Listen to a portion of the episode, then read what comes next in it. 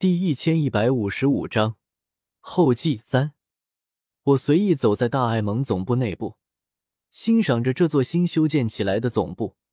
忽然，耳边传来一阵细碎声，吱吱嘎嘎，就像有只小老鼠正躲在哪里偷吃东西。我微微一愣，大爱盟总部里还有老鼠？听声音，似乎就是从旁边一间房间里传出来的。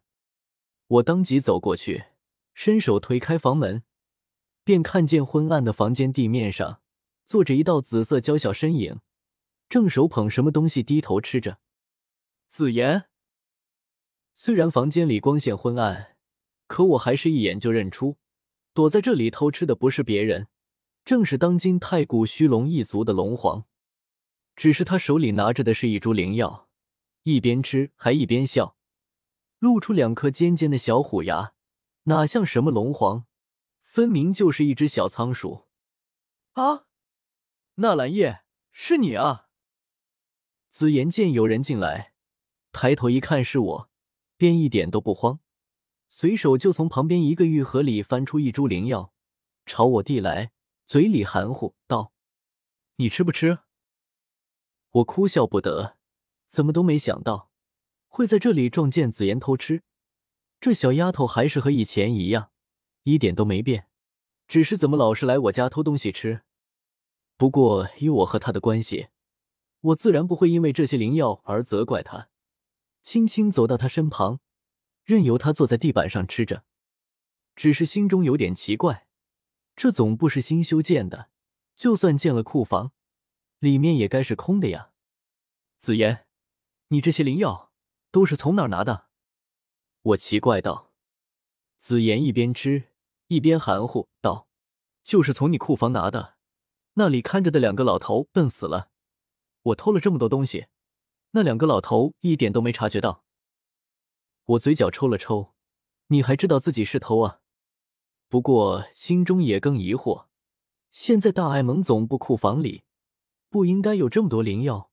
我最近又没去其他势力的库房进货，我当即翻了翻紫妍身旁那堆玉盒、玉瓶，还有个大箱子，包装都极其精美。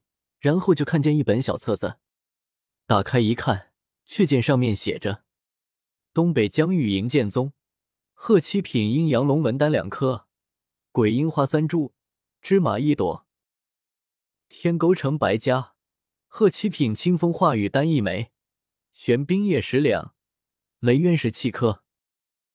看着这礼单，我才明白过来，感情现在紫妍吃的东西，全是各方势力为了我的大婚送过来的贺礼。这些贺礼都被收入库房，又被紫妍这丫头给偷了出来。我顿时有些头疼。现在紫妍修为太强，又有太古虚龙的天赋神通，放眼整个大陆。还真没几座库房能防得住她。看来过了婚礼，我得亲自出手去整修库房，至少得布下一座封禁空间的大阵。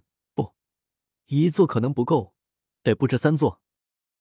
不然，就算是斗帝，也得被这丫头给吃穷。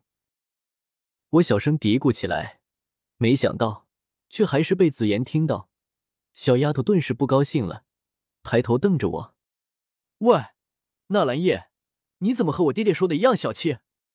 成了斗帝就翻脸不认人？小气？我无语。库房是我家的，我用大阵保护起来就是小气。不过更让我在意的是紫妍口中提到的爹爹竹坤那老家伙，可是离斗帝只差一步之遥。即便是如今的我，也不会小觑他。我目光闪了闪，低声问道。紫妍，你爹爹还说什么了？我爹爹说你成了斗帝后可能会翻脸不认人，没想到爹爹没说错，你居然想给库房足足布置三座净空大阵，太可恶了！纳兰叶是大坏人。紫妍恶狠狠的瞪了我一眼，然后嗷呜一大口将手中的灵药吞下，又有些得意洋洋起来。不过还好，我爹爹早就料到你会翻脸。已经想到了应对的方法。闻言，我神色不由微微变冷。自从解决完魂天帝和域外邪族，我已经很久没有见过竹坤了。没想到连他都这么看我，已经在暗中做准备了吗？明明我根本没有其他的想法，就算如今成帝，掌控了整个斗气大陆，可是我以前的承诺依旧有用，可以为其他人炼制帝丹，让他们也一起成帝。可是看现在，竹坤和古元一样，并没有选择相信我。我脸上挤出一个僵硬笑容。紫妍，你爹爹打算怎么做？紫妍没有察觉到我神态的异样，他一双金色的眼眸眨了眨的看着我，嘿嘿笑了起来。我爹爹打算让我嫁给你。一瞬间，我脑子有点没转过弯来。紫妍，他刚才嘴里说的是什么？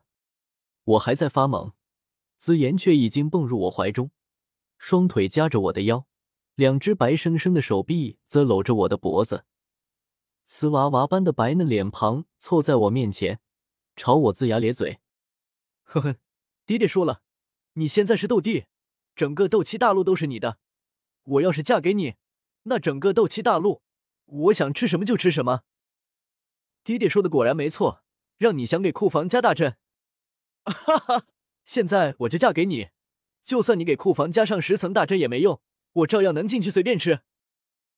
紫妍嘿嘿笑着。似乎是在为自己的聪明决定而洋洋得意。我终于回过神来，看着这个挂在我胸前嘿嘿傻笑的小萝莉，怎么看都像是不太聪明的样子。紫妍，你知道嫁人意味着什么吗？我忍不住问道，总觉得这傻丫头完全是被竹坤那老东西给骗了。竹坤对付我的后手，居然就是把女儿嫁给我，简直可笑。那老东西，这把我堂堂大爱帝君当成什么了？我是那种看见美女就走不动路，别人送女儿过来就乐呵呵收下的傻子吗？不可能，绝对不可能！我又不是萝莉控。紫妍抱着我的脖子，歪头想了想：嫁人我知道啊，就是如果有人欺负你，我就帮你打扁他。要是你有一株灵药，你就要给我吃。当然，我也会留半株给你的。哎嘿！我瞬间愣住，呆呆看着紫妍，猛地死死将她抱住。